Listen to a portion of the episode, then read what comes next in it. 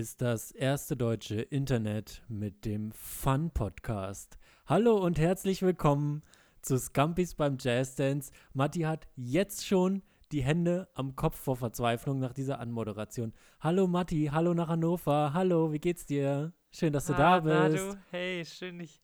Sag mal, in welcher Sekunde dachtest du, Ding, wäre ein guter Start für den Podcast? In welcher Sekunde war das? Eigentlich habe ich das schon immer gedacht. Also schon bevor es Podcasts gab, aber es hat einfach trotzdem noch nie jemand gemacht, komischerweise. Und Mhm. das sind Also- ja, also die besten Ideen erkennt man ja daran, dass sie noch nie jemand gemacht hat. Ganz genau. Frag mal Jeff Bezos oder irgendwen anderen. Ähm, kommen wir zu unserer Starter-Kategorie. Ich möchte einen kleinen Disclaimer voraussetzen. Ich bin ein bisschen angeschlagen. Weißt du, wie jeder jetzt gerade so krank wird, einfach weil Corona nicht bekämpft wurde durch einen Lockdown, aber alle anderen Krankheiten schon. Auch geil. Niemand war mehr krank, niemand hat mehr Antikörper. Äh, alle haben Schnupfen und ich gehöre auch dazu. Das heißt, wenn ihr mal so ein bisschen Schnauf Schnauben hier hört, ich bin das. Super. Und kleiner Fun-Fact über mich, das hätte ich eigentlich als, wir haben ja in unserer allerersten Folge Fun-Facts über uns gesagt. Ja. Ich niese immer dreimal. Oh, da kenne ich mehrere. Ja, finde ich? Wahnsinn. Ja, warum? Ich, ich, keine, ich habe keine Ahnung. Gibt, es immer gibt drei. Leute, bei denen ist das, ja. Und es ist richtig Enttäuschung in meinem Umfeld, wenn nur zwei kommen. Naja, das äh, ist hier gerade in Hannover los. Ja, kommen wir zur Kategorie, würde ich sagen. Herzlich willkommen zu One-Liner. Cause I've only got a one line, one line, oh baby, got a one line, one line, baby. Und dieses Mal ist die, also die These oder die Feedline von One-Liner kommt Die von These. Spiegel Online. Und zwar geht es um eine Schlagzeile. Sag mal, Kilian, du bist richtig Stand-Up-Comedian, ne? Da hat man eine These und dann Ja. am Ende noch eine Pointe, ne? Ja. Hat man noch. Ja. Also, die Schlagzeile lautet: Geburt auf der A66, Baby kommt auf Autobahn zur Welt. Statt in klinischer Atmosphäre hat die kleine Lara ihre ersten Minuten auf der Autobahn erlebt. Davor wurde die A66 sogar gesperrt. Darum geht's. Ja, aber da muss man schon mal sagen, die A66 zu sperren ist wirklich kein großer Verlust. Die fährt wahrscheinlich auch nach Magdeburg oder so. Also da ist wirklich eigentlich nichts passiert. Äh, was ist deine erste Punchline? du weißt also auch nicht, wo die A66 ist. Meine erste Punchline. Ich habe ich hab mich schwer getan mit. Naja. Kind kommt auf der Autobahn zur Welt. Manche Leute werfen ja ihre Zigarettenstummel aus dem Fenster. oh Gott. Macht man das auch mit der Nabelschnur? Ja, okay. Mein erster Gag ist: Das Kind heißt Lara, was rückwärts Aral ist. Zufall? Oh, der ist aber smart. Mhm. Aber auch keiner, wo man unbedingt lacht. Äh, kind kommt auf der Autobahn zur Welt. Wenn das Kind nicht irgendwann an einem Drive-In-Schalter landet, bin ich enttäuscht. Und dies würde einen richtig guten Job machen. So fragt es am Schalter, was brauchen Sie noch? Cola, Ketchup oder jemanden, der die Nabelschnur durchschneidet? Oh Gott. Okay. Ja, ich, ist ein bisschen konstruiert. Mein zweiter war, es war für die Notärztin ganz ungewohnt, auf der Autobahn mit entstandenem Leben zu arbeiten. Uh, deep. Ja, du hast smartere Gags. Mein letzter auch äh, großartig. Also da wurde tief im Kopf rumgekramt. Kind kommt auf der Autobahn zur Welt. Hoffe, das Kind wird der Messias von einer neuen Religion. Potenzial hätte es. Jesus aus dem Kuhstall, Lara aus dem Fußraum. Oh Gott. Oh Gott. ja. Äh, ich bin mit meinem letzten Gag auf die Sperrung der A66 eingegangen. Und zwar lautet der Witz wie folgt: Mit der Autobahnsperrung hat Lara schon jetzt mehr für den Klimaschutz getan als Armin Laschet in seinem ganzen Leben. Ein Nice. politischer Gag zum Ende. Und ich möchte gleich mal politisch bleiben. Äh, ganz kurz, also nicht jetzt wirklich krass politisch, sondern Matti, würdest du sagen, du bist ein bisschen politisch bewandert? das ist eine Fangfrage. Also, nein. Wir hatten einen Auftritt in Seelze und Matti hat so ein bisschen mit den, hat so ein bisschen Crowdwork gemacht, mit den Leuten geredet, die da im Publikum sitzen und es war ein Bundeswehrsoldat da und Matti hat ihn gefragt, äh, ob er demnächst nach Afghanistan geht. Und da haben wir schon alle gemerkt, okay, also die letzten Tagesthemen, die Matti geguckt hat, ähm, die sind schon ein paar Jahre her. Wusstest du, dass Überflutungen sind in Deutschland? Ja, äh, wusste ich, ja, ja. Ja, habe ich jetzt auch. Okay, gut. Es gibt eine Partei, die jetzt antritt bei der Bundestagswahl, die, sagen wir mal so, Plakate macht, die nicht besonders einsteigerinnenfreundlich sind, was Politik angeht. Es ist eine sehr neue Kleinstpartei, die heißt Volt. Matti, was ist für eine Einheit ist Volt nochmal? Das ist für die Spannung und auch für den Bundesrat. Also diese Partei hat Plakate mi- mit Sprüchen drauf und man muss sich wirklich sehr gut mit Politik auskennen um, und Nachrichten verfolgen, um diese Sprüche zu verstehen. Also ich gebe dir mal ein Beispiel. Mhm. Die haben immer Gerne. so rhetor die haben immer rhetorische Fragen auf ihren Plakaten. Mitmachpolitik wie in Reykjavik? Fragezeichen. Nachhaltig bauen wie in Barcelona? Fragezeichen. Digitale. Verwaltung wie in Estland? Fragezeichen. Das kann ich mir vorstellen. Fahrradfahren wie in Kopenhagen? Fragezeichen. Das weiß ich auch. Sozialer Wohnungsbau wie in Wien? Fragezeichen. Anscheinend haben sie in Wien soziale Wohnung. Ampelschaltung wie in Ulaanbaatar? Fragezeichen. Ulaanbaatar, das ist ein Pokémon. Das ist die Hauptstadt der Mongolei. Aber du bist schon richtig drauf aufgesprungen. Ich habe mir den ausgedacht. Denn ich habe gedacht, alles klar, äh, ich gehe jetzt noch einen Schritt weiter. Äh, diese Partei hat offenbar, also es, vielleicht braucht sie noch ein paar, paar Plakate. Und ich möchte da einfach ein bisschen, äh, weil ich auch natürlich immer für den Underdog bin, möchte ich da noch ein bisschen Material liefern. Also Ampelschaltung wie in Ulaanbaatar, Fragezeichen. Haftpflichtversicherung wie in Kathmandu, Fragezeichen. Kinopreise wie in Tallinn, Fragezeichen. Pfandsystem wie in Jakarta, Fragezeichen. Und als letzten Vorschlag hätte ich noch Breitensport wie in Osaka, Fragezeichen. Einfach, dass man da noch mal ein bisschen Input bekommt bei Volt. Aber du hast jetzt zu Hause gesessen und gedacht, was wäre ein funny Thema für einen Podcast? Ja, Und dann ist es dir wie Schuppen aus den Augen gefallen. Ja, Wahlplakate. ja. Wahlplakate mit nur Schrift drauf. Herrlich. Da kommen wir richtig Stimme auf. So, das gleiche würde ich gerne, also so wenig wie ich in Politik bewandert bin, was ich nochmal gerne einordnen würde, ich habe tatsächlich mich sehr früh dagegen entschieden, Nachrichten zu gucken, weil ich äh, sehr sensibel bin. Ich war danach immer richtig, ich konnte keine Nachrichten gucken. Mir hat das zu viel Angst gemacht. Und das äh, hat sich so ein bisschen durchgezogen. Und dadurch bin ich glücklicher, glaube ich. Also es ist natürlich sehr egoistisch und sehr white privilege, aber ja. So. Und so wenig wie ich in Politik bewandert bin, bist du ja in Spaß bewandert, ne? Ja, das ist richtig. So. Und ich fahre jetzt in zwei Tagen nach Dänemark. Wir werden quasi also zwei Holi Holiday-Folgen aufnehmen, vielleicht sogar drei. Ja. Und ich werde jetzt äh, Aktionen sagen, die wir in Dänemark machen. Und du sagst, ob du da so richtig Bock drauf hättest oder eher Oh, so ja. weniger. Ja. Also Nummer eins, Klassiker Spikeball. Ja, nee, nee, nee. Nummer zwei, Hüpfkissen. Auf Dänisch Hobbepool. Ganz großes Kissen mit Luft drin.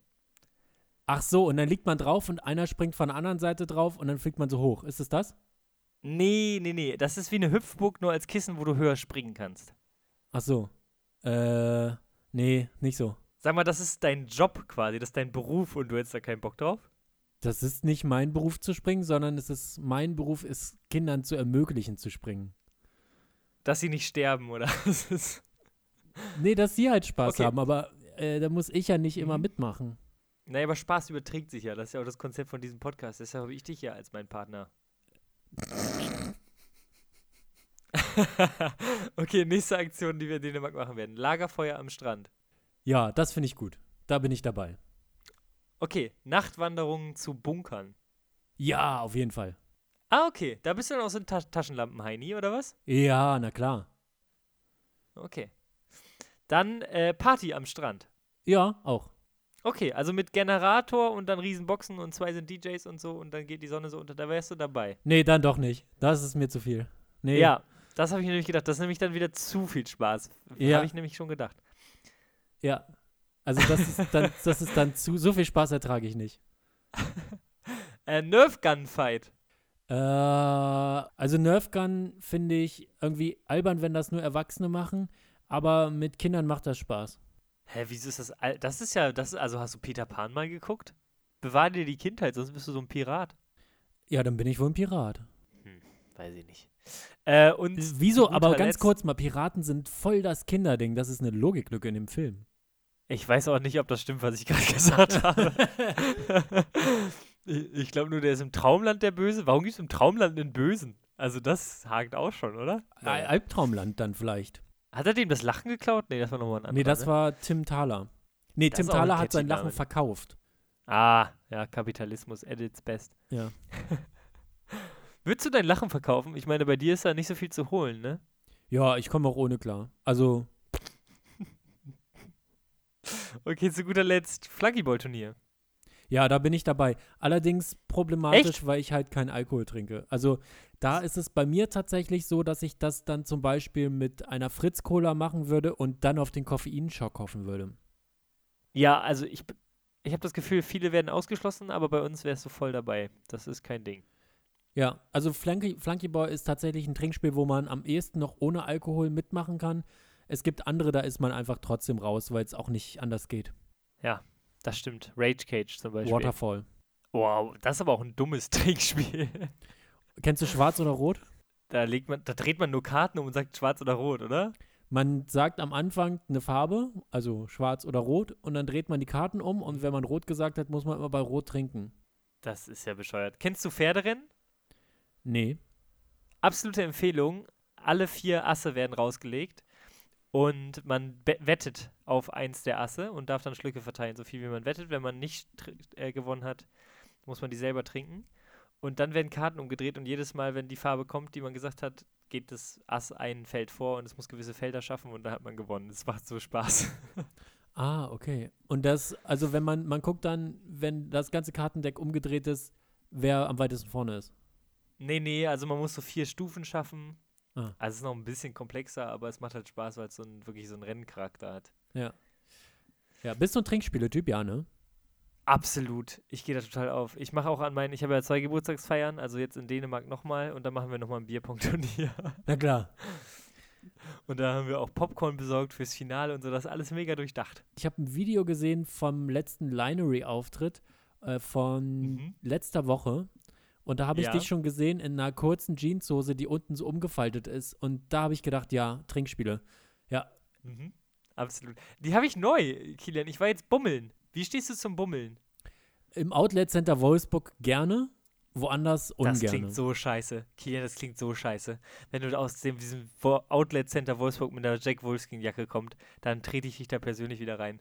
Also Outlet Center Wolfsburg, Wellenstein-Wendern. das ist nochmal die teure Version, oder was? Ja, und ähm, ohne darf man nicht auf Kreuzfahrtschiffe. Und du willst auf Kreuzfahrtschiffe. Ja, also da muss man äh, eine Wellensteinjacke dabei haben und ein Camp David T-Shirt anhaben. Dann darf man als Mann auf Kreuzfahrtschiffe. Ansonsten ist da Zutritt verboten. Okay, und was ist jetzt, also das ist vielleicht jetzt auch der spezielle Fall, weil ich habe mir beim Bummeln Kerzen gekauft. Darf ich dann auch immer noch aufs Kreuzfahrtschiff als Mann? Nee, nee, auf keinen Da Fall. bin ich raus. ja, da bist du Ah. raus. Also mit Kerzen kannst du in den Campingurlaub, aber ansonsten Ja. schwierig. Und äh, was übrigens mittlerweile die Nicht-Boomer-Variante von Kreuzfahrtschiffen ist, äh, ist sich einen eigenen Camper umzubauen. Man kauft sich einen Lieferwagen und baut daraus ein Wohnmobil. Das Nein, nein, nein, also das stimmt nun wirklich gar nicht. Das ist, da möchte ich mal einschreiten, das ist mega cool, wenn man das macht. Das ist, das ist, was Cooleres kann man nicht machen. Ich meine gar nicht vom Coolness-Faktor, sondern vom Mainstream-Faktor. Aber, nee, Kreuzfahrtschiffe waren doch nie Mainstream, oder? Ah, na klar. Also, in deinem komischen Umfeld da in, im Outlet Center Wolfsburg, aber bei mir, ich kenne niemanden, der da war. Im Outlet Center Wolfsburg ist, würde ich sagen, zwei Drittel der Menschen vor Ort schon mal auf einer Kreuzfahrt gewesen, wo es ungefähr ein Shoppingcenter auf dem Schiff gibt, was genauso aussieht wie das Outlet Center Wolfsburg. Und ähm, deren Kinder vielleicht, ähm, ja, ich würde mal sagen, deren Kinder ungefähr bauen gerade alle Wohn Wohnwagen um oder Wohnmobile. Das fällt mir schwer zu akzeptieren. Wie stehst du zu Kerzen? Ich selber habe keine. Naja, aber das beantwortet ja die Frage gar nicht. also, Ah, Mist, ich dachte, ich komme mit so einer Steffen Seibert-Antwort hier raus. der Äh, ist, Kilian, diese Referenzen, die nirgendwo hinführen, bringen uns in diesem Podcast nicht weiter. Steffen Seibert ist der Regierungssprecher. Toll. Okay. Ja. Wer, das ist, was ist das eigentlich für ein Job?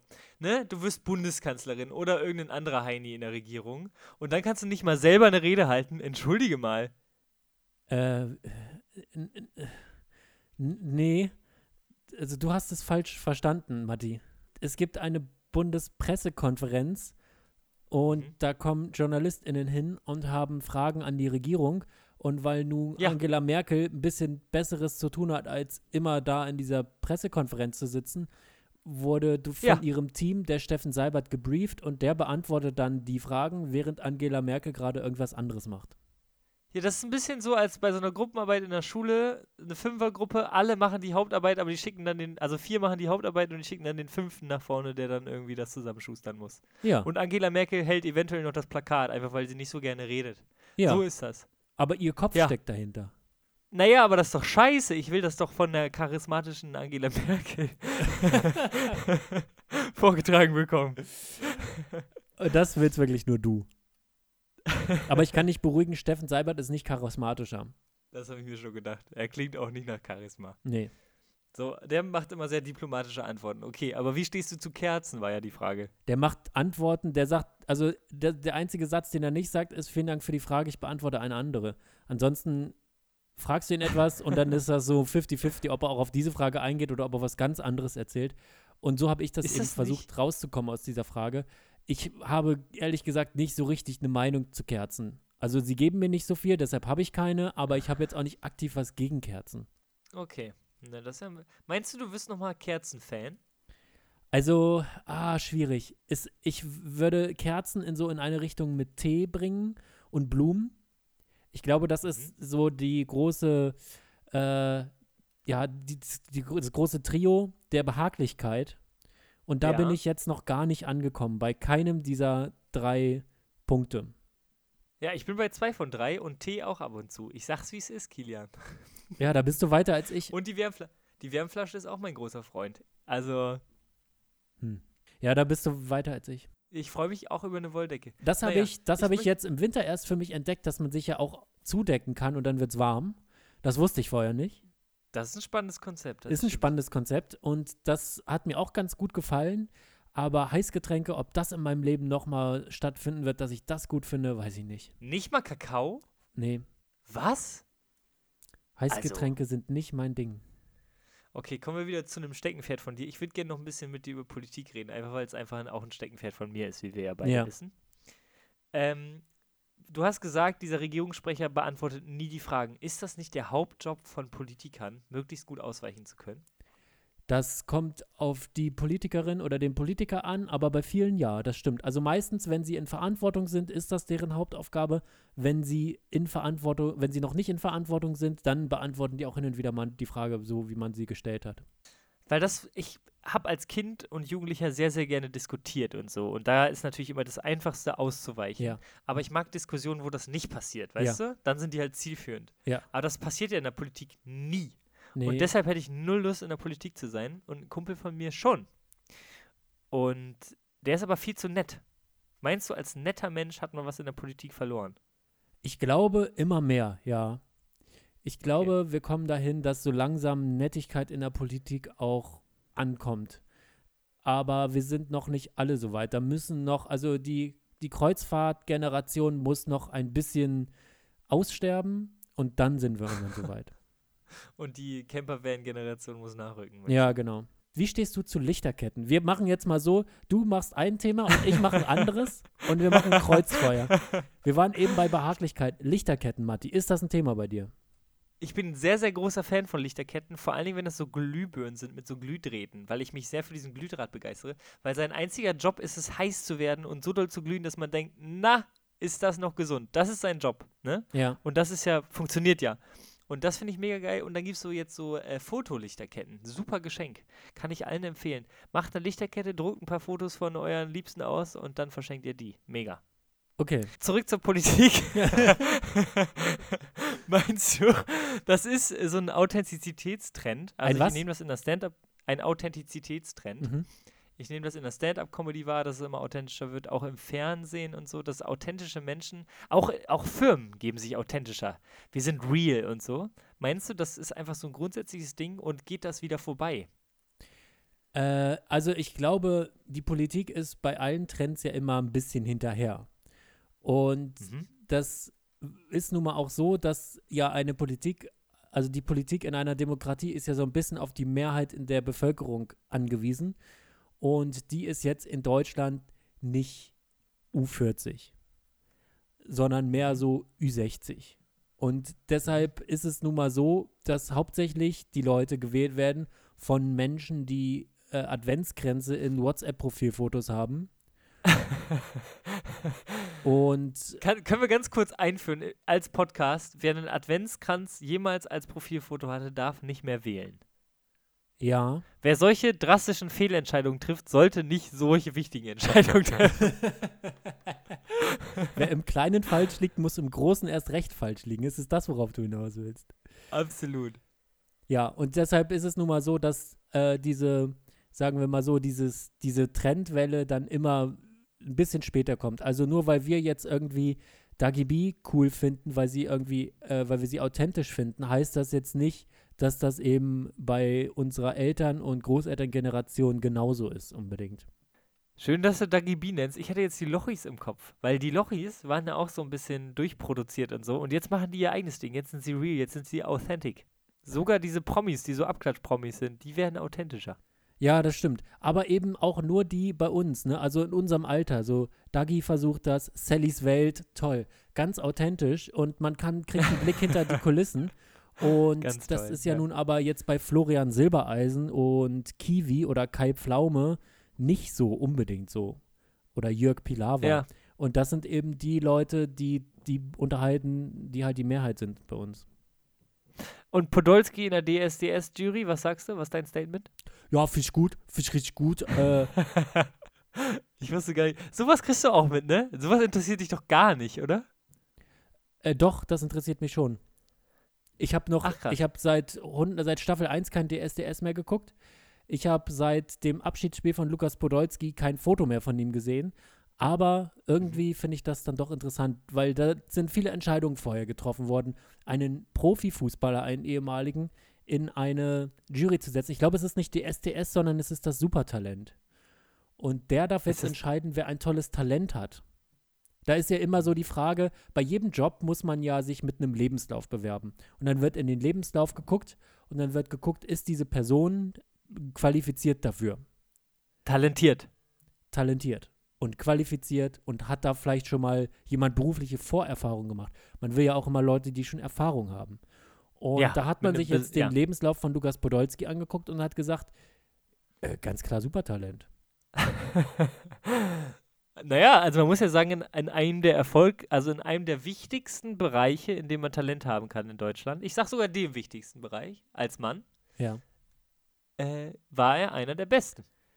Ja, aber das ist so ganz konkret in einem Bereich. Also ich weiß, ich habe jetzt, Hm. das Supertalent habe ich, glaube ich, noch nie wirklich geguckt, aber viel Aber- Fußball findet da doch nicht statt, oder? Na, aber die brauchen ja, also die auf der Bühne brauchen ja auch nur in einem Bereich ein Talent. Ne? Also jetzt ja nicht so, dass die nächste Woche dann der Stepptänzer irgendwie noch jonglieren muss. Ne? Aber wäre es nicht clever, da einen Finn Kliman hinzusetzen, der alles ein bisschen und nicht so ganz kann? Ah, verstehe, weil er es einschätzen muss. Genau. Das stimmt. Also jetzt, Ja. was weiß denn jetzt Lukas Podolski übers Trapezturnen? Gar nichts. Und der kann ja auch überhaupt nicht. nicht einschätzen, ob jemand gut singen kann oder gut tanzen kann oder sowas, sondern Lukas Podolski ist wirklich nur zu gebrauchen, wenn da jemand Fußball spielt. Ja, aber Lukas Podolski ist auch der Inbegriff von in einer Bar stehen, im Club an der Bar stehen und mit dem Kopf nicken, glaube ich, wenn die Ja. Musik so richtig abgeht. Ich habe mal ein Naja. tolles Video geguckt, große Empfehlung. Torwandschießen, Lukas Podolski gegen Dagi B. Was? Das ist ja auch ein ganz wilder Mix. Das ist ein ganz wilder Mix und das ist fantastisch. Also ich bin jetzt, also doch, da habe ich Lukas Podolski nochmal gesehen, denn wo Dagi ist, bin ich auch. Und äh, das war toll. Du, das glaube ich. Du, wir haben hier ganz, ganz viele Fässer schon aufgemacht, wo ich nochmal drauf eingehen muss. Und es ist noch ein Fass aufgegangen von einer vergangenen Folge, Kilian. Oha. Ich habe noch richtig was vor mit dir. Lass uns als erstes über Seelze sprechen, Ja, ne? Wo meine politische Fähigkeiten ein bisschen eingeschränkt waren. Du Ja. warst auch da, ich Ja. habe moderiert, du bist aufgetreten. Und ähm, um, ich möchte gerne dein Set einmal zusammenfassen und du sagst mir gleich, ob es stimmt, ja? wir können einmal kurz noch die ZuhörerInnen ins Boot holen. Letzte Woche Dienstag war äh, in einem Biergarten in Seelze eine Comedy-Show von Stand-Up Comedy Hannover. Seelze ist ein Vorort von Hannover und da waren dann eben acht Comedians und Hannes und Matti haben das zusammen moderiert und ich war einer der Comedians. Ganz genau. Und der 20-Jährige hat einen Biergarten. Das war eigentlich der einzige Grund, warum wir Genau, das war der. Biergarten, wo das, wo das Zapfduell stattgefunden hat. G- Ganz genau. So, und ähm, ja, Kilian ist auf die Bühne. Ich habe das Publikum richtig heiß gemacht. Das war richtig scharf, indem ich vorher mit seinen Eltern gesprochen habe. Mhm. Wo Kilian sich sehr gefreut hat, dass ich einfach mal mit so ganz lässig mit seinen Eltern quatsche über ihn. War toll. So, was, was das Tollste an Kilian und was, was die peinliche Story aus seiner Kindheit. Und ich hatte sehr viel Freude. Und die, das Publikum war ja richtig heiß. Ne? Also, die hatten ja richtig Bock auf Stand-up danach. ja. Und dann hole ich natürlich Kilian, der natürlich dann auch so ein Publikum nochmal mehr anheizt mit seiner guten Laune. Mhm. Und er kommt drauf und es war ein Bagger im Publikum. Also nicht als Gast, sondern der stand da rum. Und Kilian hatte einen sehr, sehr, sehr starken Starter-Gag, in dem er gesagt hat, möchtest du ihn selber nochmal bringen? Ich hab, bin auf die Bühne gekommen und habe gesagt, ich rechne sekündlich mit einer Außenwette. Genau, das Publikum ausgerastet. Es hat sogar ein Comedian, der jetzt noch am Donnerstag bei einer Show von uns war, gesagt, er hat an dem Abend noch dreimal willkürlich über deinen Gag gelacht, was ich ein sehr nettes Kompliment Ja, finde. das ist wirklich nett. Also das können wir schon mal mitnehmen. Sehr, sehr guter erster Gag. Und danach kam viel Scharf-Content, oder? Wo jetzt relativ wenig gelacht Ja. wurde, würde ich sagen. Wo jetzt relativ, wo jetzt relativ wenig Fun im Publikum war. Ja. Im Prinzip war das Publikum ganz kurz wie eine Schafsherde. Genau, also war halt da. Ja, in erster Ähm, Linie war es da. Und man muss dazu sagen, dein Set war nicht schlecht, fand ich. Also du hattest die Prämisse, dass Schafe ja erstmal relativ wenig können. So, die stehen halt rum, grasen und dann gehen sie irgendwo anders hin und grasen da weiter. Ja. Aber Seelze war nicht so, also ich glaube, dieses Set würde nur funktionieren in einem Publikum, was so richtig funny schon drauf ist, was schon richtig, so richtig lacht. Ja, Und wir, du warst in der ersten Hälfte, da waren wir noch nicht. ja. Ähm, ja, also die waren, glaube ich, eher ein bisschen überrascht, dass jetzt so viel Schaf-Content kommt. Ja. Würdest du auch so einordnen? Würde ich auch so einordnen. Ich ähm, fand es ein tolles Experiment, mich mal auf Tier-Content einzulassen, weil das ist ein Feld, was ich aus mangelnder Empathiefähigkeit noch nicht so beackert habe. Haha, beackert. Mhm. Und ja, ich habe es versucht. Also ich fand es nicht schlecht, aber das Publikum schwierig. Ja. Ähm, so, und dann möchte ich noch von Donnerstag erzählen. Das war noch wilder als Seelze. Ne? Donnerstag war wieder eine Show in der Linery. Äh, das ist Genau. der Laden, wo wir schon mal drüber gesprochen haben, äh, die so ein bisschen Sessel und zwei Ränge und äh, ganz, ganz nett und urig. Und für die, die das Video auf meinem YouTube-Kanal gesehen haben, wo ich ein bisschen über Camp David auch gesprochen habe, das war in der Linery. Genau, also ein Gentleman's Club, aber im besten Sinne. Ne? Also da wird jetzt nicht sich einer abgemännert, sondern es ist einfach stilvoll. Ein stilvoller Raum. Ja. Und sehr fancy. Die haben so fancy Getränke und so. So, und das Publikum hatte zu viel Bock. Weißt du, die wollten ein bisschen mitdiskutieren und so. Ah, Und die, erst, die in der ersten Reihe saßen die vier. Ich habe sehr viel mit denen gecrowdworked, einfach weil die sehr unruhig waren und dann kann man meistens die ein bisschen einfangen. Und das hat auch super funktioniert und so. Und es war eine mega geile Show. Ich habe auch ein bisschen Set gespielt, so, das war mal wieder schön, nicht nur zu moderieren, sondern auch Set zu spielen und so. Also Es war ein mega Abend. So, und ich bin in der Abmoderation und ich sag immer eigentlich, also wir sind, haben einen, einen Open Mic, wo halt kein Eintritt genommen wird, aber wir haben einen Hut am Ende. Und dann gebe ich immer so einen kleinen Referenzrahmen, wie viel man vielleicht in den Hut schmeißen soll. Und sage ich immer, Kino kostet ja 6 Euro mit Popcorn 20.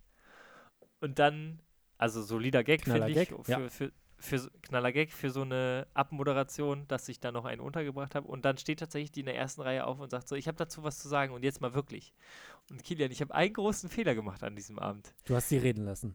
Ich habe ihr das Mikrofon in die Hand Oh, gegeben. nein, nein, nein, niemals das Mikrofon aus der Hand. Nein. und es haben halt wirklich fast, also es haben alle Comedians eigentlich super funktioniert an dem Abend. Und dann sitzt du ja im Publikum und denkst so, das kann ich auch. Easy. Ah, Ne? Weißt du? ja, Ja, Also man sitzt da ja so mit verschränkten Armen und denkt sich so, nee, ich muss ja einfach nur erzählen von meinem letzten Kinobesuch, wo ja das Popcorn so teuer war, ne? Und die Nachos, 11 Euro haben die gekostet, Kilian. 11 Euro haben die Nachos gekostet. Ah, Und dann erzählt die so und erzählt von ihren Kindern und schweift so aus und nach zwei Minuten versuche ich ihr das Mikrofon wieder wegzunehmen. oh. Und sie so, nee. Also sie hat wirklich nicht mal Anstalten gemacht, mir das Mikrofon wiederzugeben. Und dann so nach drei, vier Minuten bin ich zum Schieberegler gegangen, habe ihr das Mikrofon abgedreht. oh Gott, Und sie hat weitergeredet oh Gott. Und habe ich ihr wieder den Ton gegeben, hat sie gemerkt, okay, so langsam sollte sie. Na, und dann hat sie irgendwie so beendet mit, ja, gib den, gib den hier wirklich mal was. Im Kino bezahlt man so viel Geld und es hat sich wieder hingesetzt. Und es war danach eine komische Stimmung im Raum. Ich sag, wie es ist. Ne? Es waren alle so ein bisschen, es waren alle so, fanden es ein bisschen lustig, aber auch sehr komisch einfach. Ja, kann ich verstehen. Ähm, Es, also ich, es gibt wirklich auf der JournalistInnen-Schule, vor allem wenn es ums Fernsehen geht, es ist und Radio, es ist einfach Regel Nummer eins, du gibst das Mikrofon nie, nie, nie aus der Hand. Wenn du mit jemandem sprichst, hältst du das Mikrofon hin. Aber du gibst es nie aus der Hand. ja, das habe ich jetzt auch das mal mitgenommen. Mikrofon ist die Macht, so wie die Fernbedienung, wenn man Fernsehen guckt, ist das Mikrofon in den Medien die Macht. Und da sollte man schon selber die Macht in der Hand behalten. Ja, ja, absolut. Naja, und aber da fängt erst der komische Abend an. So. Ne? Also die Show ist vorbei, war richtig nett und, und die haben sich auch, also es waren alle super nett und alle waren froh, dass sie da waren und so. Und ähm, ja, auch die, die, wo ich den Ton abgedreht habe, das ist wohl, das war wohl eine schwierige Truppe, Ja. ne? Sag ich mal. Also die, die waren schon spezieller, aber die haben sich total wohl gefühlt bei uns. Das ist gar nicht so gut, wenn sich Leute so, so Ja. sehr wohlfühlen. Ja, vor allen Dingen, wenn sie so. Aber das war schon, wir haben die ganz gut eingefangen, weißt du? Gut, außer die fünf Minuten spontan Stand-up, aber damit konnten auch alle leben. Ähm naja, und dann sind wir noch losgezogen, äh, zum Beispiel mit Nick Duschek und Hannes Wendt, ne, die auch schon in diesem Podcast waren. Und Nick Duschek trinkt keinen Alkohol, sagt aber immer, gehen wir noch einen saufen und so, Ja. einfach um die Leute anzuheizen, weißt du? So, und dann waren wir an einem Kiosk und es waren noch Leute aus dem Publikum mit dabei und der eine ist dann gegangen und wohnte wohl direkt an der Straße, wo wir da standen und ruft von seinem Balkon runter, Leute, wollt ihr noch Alkohol? Und ich wusste nicht, dass das der Typ ist. Und ich so, ja klar. Und bin so zu, zu unter diesem Balkon und dann hat er einen ganz langen Spanngurt mit, daran war so eine Ikea-Tüte befestigt mit wirklich sehr, sehr vielen kurzen Oh, so runtergeangelt, weißt du? So runter. Und dann habe ich das leer geräumt und dann habe das wieder so, und dann habe ich gesagt, komm gerne mal zu einer Show. Und er so, ich war bei euch. naja, also das war ein bisschen unangenehm, dass ich nichts gecheckt habe, aber mega geiler Typ, dass er uns noch so Alkohol runtergeangelt hat. Und dann sind wir noch an, an Fluss und haben da zusammen gesungen und so. Das war richtig, richtig schön. Weil äh, Nick hatte eine Gitarre dabei und so. Also es war wieder ein richtig schöner Abend. man muss mal für die Leute, die noch nicht bei einer Show waren, nochmal dazu sagen, das war auf dem Donnerstag. Ja. Also es sind dann nur. Leute, deren Leben gerade so verläuft, dass sie sagen, nee, auf dem Donnerstag gehen wir nochmal saufen abends. Ja, absolut. Also das, äh, ja gut, ich schreibe meine Bachelorarbeit, ne? Muss man dazu sagen. So, und dann, ähm, was sich auch gefragt wurde von einem dieser Leute, die in dieser Show waren, wirklich ganz geradeaus, also ich kam da an und der meinte so, nimmst du eigentlich Koks? Und ich so, was? was mache ich? Ich wirke wohl wie jemand, der Koks nimmt, Kilian. Ja. Und das Einzige, was ich ja bisher genommen habe, ist Alkohol und wenn es mal ganz freaky wird, Koffein. Ja. So, Und würdest du mal überlegen, anzufangen mit Koks? Gar nicht. Also mich reizen Drogen null, weil ich bin ja schon sehr glücklich. Und ich habe gehört, äh, Drogen machen so Türen im Kopf auf und ich weiß nicht, ob da noch mehr Türen auf müssen. Das zieht dann auch. Weißt du? Ja. So, und dann habe ich nochmal überlegt, ich wurde schon häufiger mal gefragt, ob ich Drogen habe. Einmal war ich mit einem Batik-T-Shirt im Club, weißt du? Ich hab, Ja. trage ja sehr gerne sehr bunte Sachen. So. Und hatte eine Bauchtasche um und habe das überhaupt nicht gecheckt, weil ich in meinem Leben existieren Drogen eigentlich gar nicht. So. Und dann kamen sehr, sehr viele Menschen zu mir und meinten, so hast du Gras für uns. Und ich habe erst beim vierten gecheckt, dass ich wirklich aussah wie der Dealer vom Herrn mit Batik-T-Shirt und Bauchtasche. Ja. Ja, dann habe ich, hab ich diese Bauchtasche unter mein T-Shirt gepackt. Ach so, Ja. du hättest ja auch Drogen organisieren können und noch eine, eine schnelle Mark verdienen. Ja, wäre vielleicht besser gewesen. Wurdest du schon mal nach Drogen gefragt? Äh, ja. Und hast du welche zum Verkaufen dabei? Ja. Wie? Ernsthaft? Ja, ernsthaft. Wirklich? Ja. Was? du warst mal Dealer? Nee, nee, jetzt nicht so Dealer, aber ich hatte halt noch was. Und da hat mich dann jemand gefragt und dann habe ich gedacht, ja, dann verkaufe ich es halt. Wie justiziabel wird, es, wird das jetzt, wenn wir da weiter drüber Das sprechen? ist Weil lange verjährt. Okay. Was war's? Gras. Okay. Du hast mal gekifft? Es gab eine Zeit, wo hin und wieder auch ein Joint in meinem Leben eine Rolle gespielt hat, ja. Ich muss sagen, Kilian, ich muss ja sagen, ne, ich habe ja hier diesen Vorstadt Kilian jetzt hier im Podcast und ich kenne keinen anderen, ne, dieser politische Kilian, der so ein bisschen unsicher ist in sozialen Gruppen. Ich hätte gerne mal den Party Kilian für einen Abend. Ähm, kommen wir mal ganz kurz zu einem anderen Thema.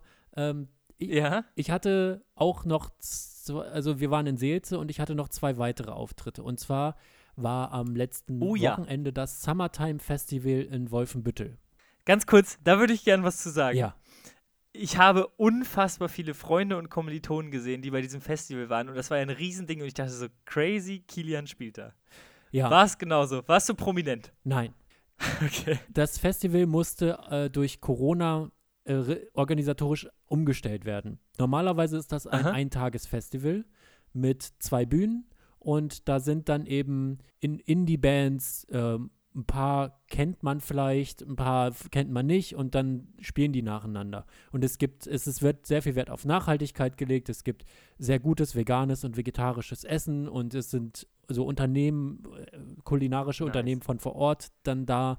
Und es ist total nett und schön. Und es gibt noch äh, ja, so kleine, so kleinere irgendwelche Yoga-Sessions oder keine Ahnung was. So ein bisschen Good Vibes Festival.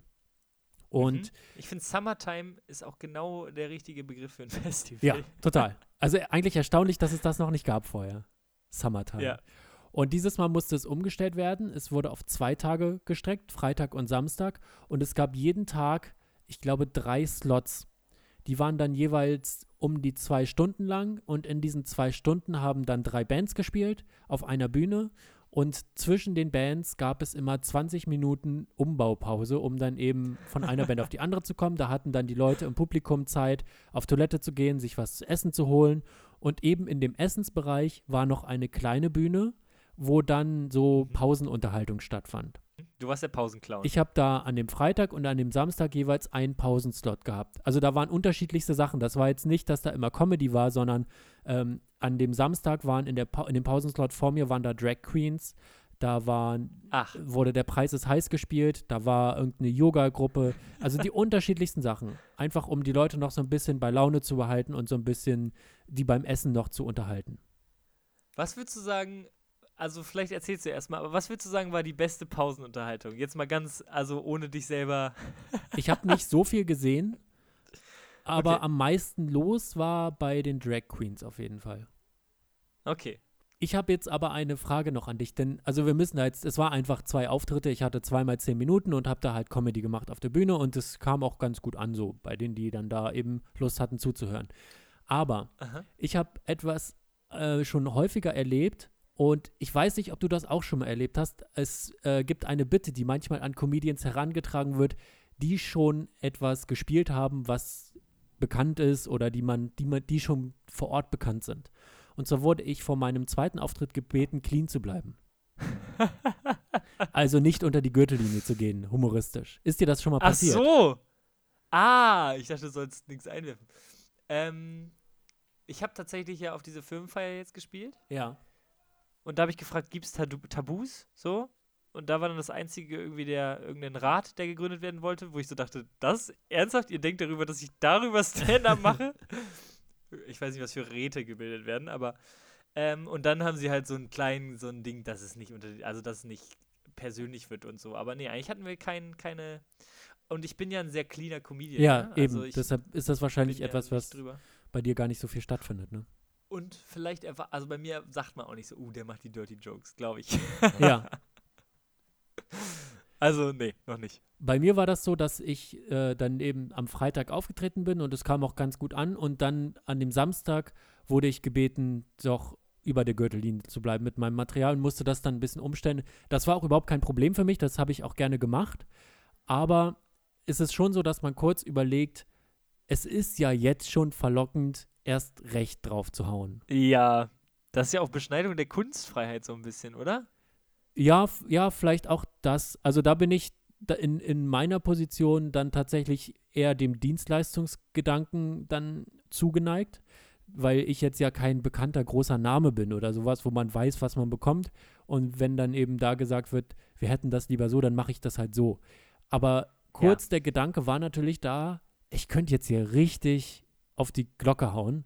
Und was wollen sie machen? Das stimmt. Ich habe es aber nicht gemacht. Das ist ein bisschen so wie der ersten Reihe das Mikrofon in die Hand zu drücken. Es ist im Prinzip ist es genauso, ja. Und äh, ja, es waren dann aber beim zweiten Auftritt auch sowieso ein paar Kinder noch da und dann wäre das, hätte ich das sowieso machen müssen. Also da nehme ich ja schon Rücksicht. Beim ersten Auftritt waren auch nur Erwachsene da und äh, wahrscheinlich hing man sich an zwei Gags auf. Ich habe ja dieses, diesen Witz über den Helikopter, warum trägt man da einen Helm im Hubschrauber? Aha. Und da geht es am Ende so ein bisschen Richtung Nekrophilie. Ich kann mir vorstellen, dass das Klassiker.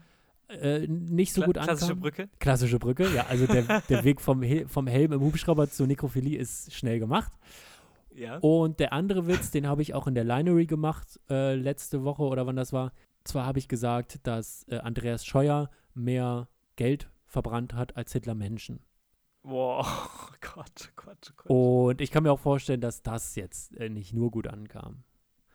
Und das war, Finde ich, das, find ich tatsächlich auch schwierig. das Witzige war eigentlich, dass dann nach dem Auftritt, nach dem zweiten Auftritt, einer auf mich zukam, der da aus dem äh, Organisationsteam irgendwie war, also der mich eben an dem Vortag auch schon gesehen hatte und meinte, ach gestern, das, die härteren Witze haben mir ein bisschen besser gefallen. Da habe ich auch gedacht, ja, Ah. danke.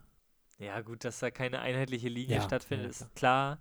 Aber grundsätzlich heißt das ja, dass dir zugehört wurde, was ja schon mal positiv ist. für Das habe ich auch gedacht, ja. Pausenslot. Also, das ist ja gar nicht so einfach. Aber richtig nice. Und äh, das zweite Set, lief das genauso gut?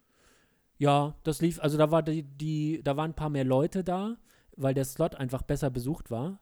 Und es war aber, äh, also es gehörte schon dann ein bisschen Arbeit dazu, die Leute dann, die stehen bei den Essens, manche saßen, also es waren viele Plätze, die dann zur Bühne gerichtet waren und da saßen auch manche und haben gegessen und manche standen aber noch an bei dem Essen. Und dann gehörte es schon ein bisschen, gehörte ein bisschen Arbeit dazu, die Leute zur Bühne zu drehen. Ah, okay. Aber krass, habe ich nämlich auch das Gefühl, dass ich an so Punkte komme, wo ich ein bisschen arbeiten muss. Aber es ist auch voll schön, dass man dafür, also das kann mittlerweile einigermaßen. Ja, genau. Weil zum Beispiel Seelze war auch Arbeit, aber das war eine mega Show, fand ich. Ja. Vor allen Dingen nach Comedians, die nur über Schafe geredet haben, musste ich einiges machen. Ja. Voll nice. Ich möchte tatsächlich noch auf eine Story eingehen, ähm, die so, also es ist noch so eine offene Truhe von vor ein paar Folgen. Aha. Wir hatten ja Hannes zu Gast und wir haben über unseren Auftritt in Osnabrück gesprochen und dass einer da ein Bällebad hatte. Ja. Ne? Und dieser Typ hat mich auf Instagram angeschrieben Aha. und hat geschrieben, freue mich, dass es einen Podcast über mein Zimmer gibt. Google die genaue Definition von verstrahlt und liege jetzt weinend im Bällebad. Folgendes ist wohl passiert. Ich habe im Podcast gesagt, dass der Typ verstrahlt war, so beiläufig. Ja. Und die Definition von verstrahlt, wie würdest du es einordnen? So ein bisschen verplant, verpeilt. Genau, ich dachte so ein bisschen süß. Die Definition von verstrahlt. Verstrahlt kann als Synonym für verblödet verwendet werden. Oder für jemanden, der schwer auf Drogen ist. Stimmt, Drogen auch, ja. Aber mit Verblödung habe ich das noch nicht gleichgesetzt. Aber interessant, Nee, dass nicht. diese Person ähm, ein Bällebad hat und da drin liegt und den Podcast hört über sich und über das eigene Zimmer und dann mit der Vo- Vokabel Mhm. verstrahlt nichts anfangen kann und das noch nachgoogeln muss. Finde ich interessant. Finde ich auch mega spannend. Das ist so eine Nachricht gewesen, wo ich nicht wusste, ist die nett gemeint oder nicht so nett. Und, aber wenn er mich anschreibt, ist es nett gemeint. Und dann meine ich, das gibt doch Schlimmeres. Und dann gab es ja so einen Basketballkorb an diesem, äh, an Ja. diesem Bällebad, ne? Ja. Wo diese Bälle immer wieder zurückkamen. Es war genial. Ich wollte nie wieder was anderes machen. Aber ich musste dann nochmal was essen oder so auf Toilette, weißt du? Sonst wäre ich da nie wieder rausgekommen. Gut, dass du Und, für die Toilette äh, noch mal rausgegangen bist. Ja, gut, bei so einem Bällebad fällt es auch nicht so auf, sag ich mal. Aber es ist nett, dass du ähm, das gemacht hast. Ja, äh, da bin ich auch also Kumpel von dem Typen, der den Bäll das Bällebad gehört. Aber er meinte, du darfst hier jederzeit herkommen und auch jederzeit drin schlafen. Ich habe jetzt, ich habe den Bällebad als Schlafplatz in Osnabrück. Jederzeit. Ach ist so. das geil? Toll. Das Ich ist glaube, das ist das Beste, was ich habe. Also wenn es um Besitz geht, ne? Also Dinge, die man so hat, so Skills. ja, Dieses Ding ist, glaube ich, das Beste, was ich besitze. ja. Der Zugang zu einem Bällebad in Osnabrück. Ja, und Schlafmöglichkeit. Das kommt ja auch noch dazu. stimmt. Wie häufig, zum Beispiel Nick Duschek hat bei mir nach dem Auftritt übernachtet. Also eine Schlafmöglichkeit ist ja Gold wert. Ja. Übernachtest du gerne bei anderen? Ähm, nee, weil ich sehr, also ich brauche es eigentlich sehr dunkel und sehr leise. Ansonsten bin ich großer Fan von Sleepovern, auf jeden Fall. Okay. Ich mag auch die Gespräche, die man so hat, wenn beide im Bett liegen und so an die Decke gucken, weißt du? Ja. Also finde ich, schon- finde ich schon ganz gut. Hm. So, und dann habe ich tatsächlich noch was mitgebracht heute, Kilian. Es hört nicht auf. Ich habe eine neue Kategorie, in der sehr, sehr viel Arbeit steckt und ich hoffe, du kannst das wertschätzen. ja. Ja? ich bin gespannt. Du hattest schon vor der Podcast-Aufzeichnung so ein bisschen was angedeutet, dass da eine, eine neue Rubrik sein könnte. Ich weiß noch nicht, worum es geht. Also ich möchte, dass das auch mit der nötigsten Ernsthaftigkeit hier von dir behandelt wird und so weiter, ja? Dafür bin ich bekannt für meine nötige Ernsthaftigkeit. Also die Kategorie heißt Mattis wirklich wichtige Frage. Oh.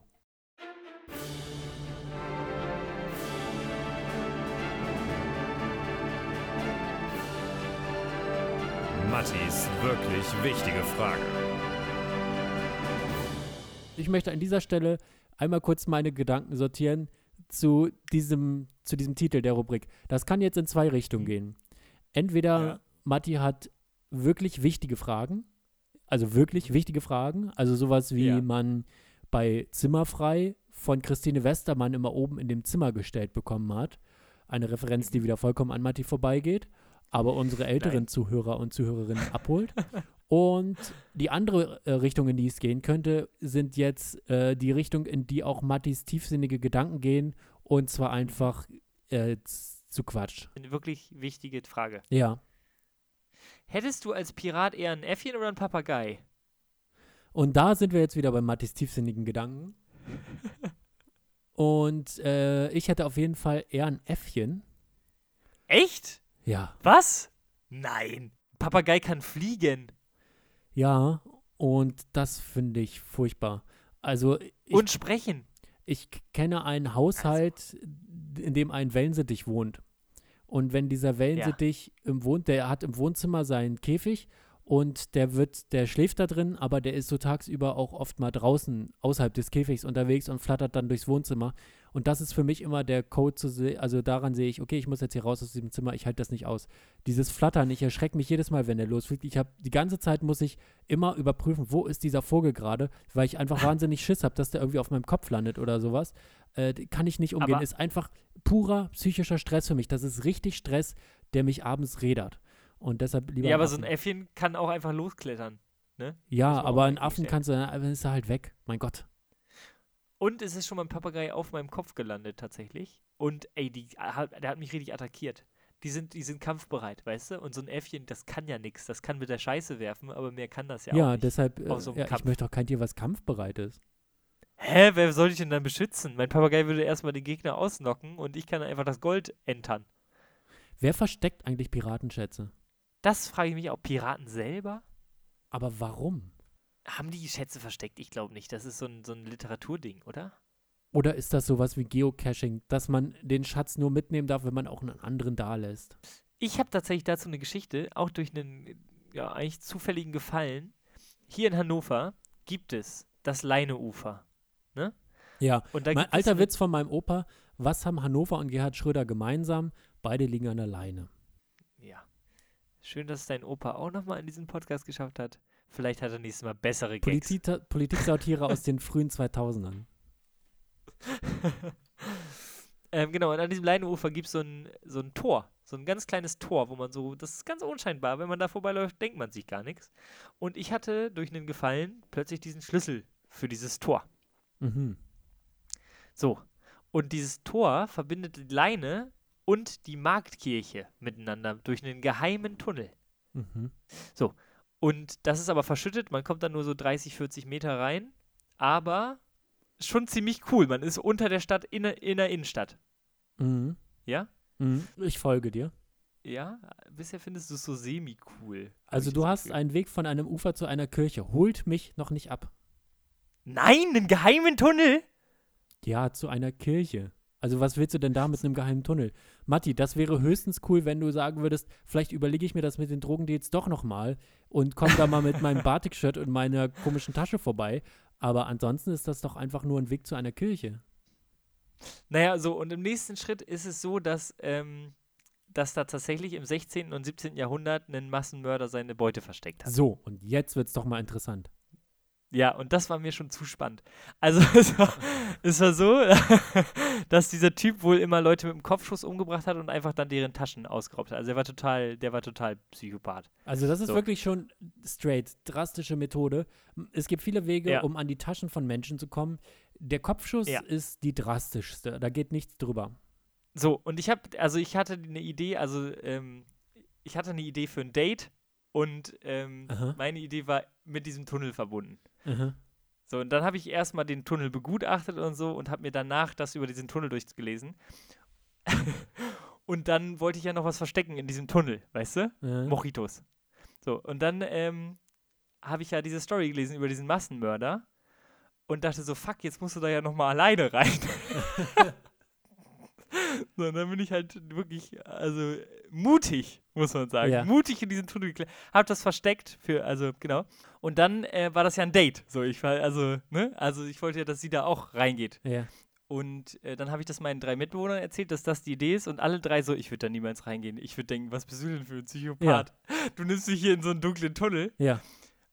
Und sie ist wirklich einfach in diesen Tunnel geklettert und fand es mega cool. Und es war einfach ein Gradmesser dafür, wie cool sie ist. Weißt du? Nee, das ist, das ist ein Gradmesser für wie, wie blind kann man jemandem aus keinem Grund vertrauen.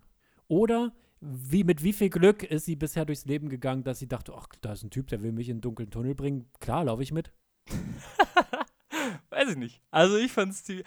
Aber ich bin ja ein Mensch, dem man vertraut, Nee. oder nicht? Weil ich immer wirke, als wäre ich auf Koks. Naja, vielleicht schließen wir damit äh, diese Folge. Ach so, ich dachte, da kommt jetzt noch irgendwie eine Frage oder sowas, aber nee, das mit dem Affen und dem Papagei, das war schon, das war es schon.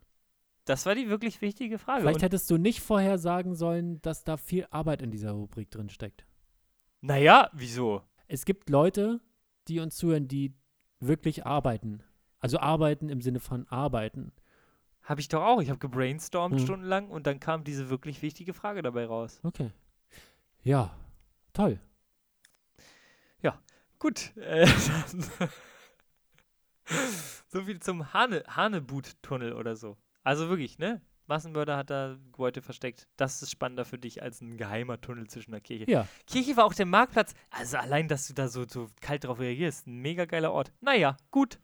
Das zeigt wieder, wie gefühlskalt du bist. Erst muss ein Mörder kommen, dass dein Interesse geweckt wird. ja, na klar. Ja, mach's gut. Habt eine schöne Woche. War schön, mit dir zu quatschen. Ciao! Pussy Baba. Wir bedanken uns bei unserer tollen Produzentin Nina Henke und bei Marie Scharnhoff für das fantastische Logo.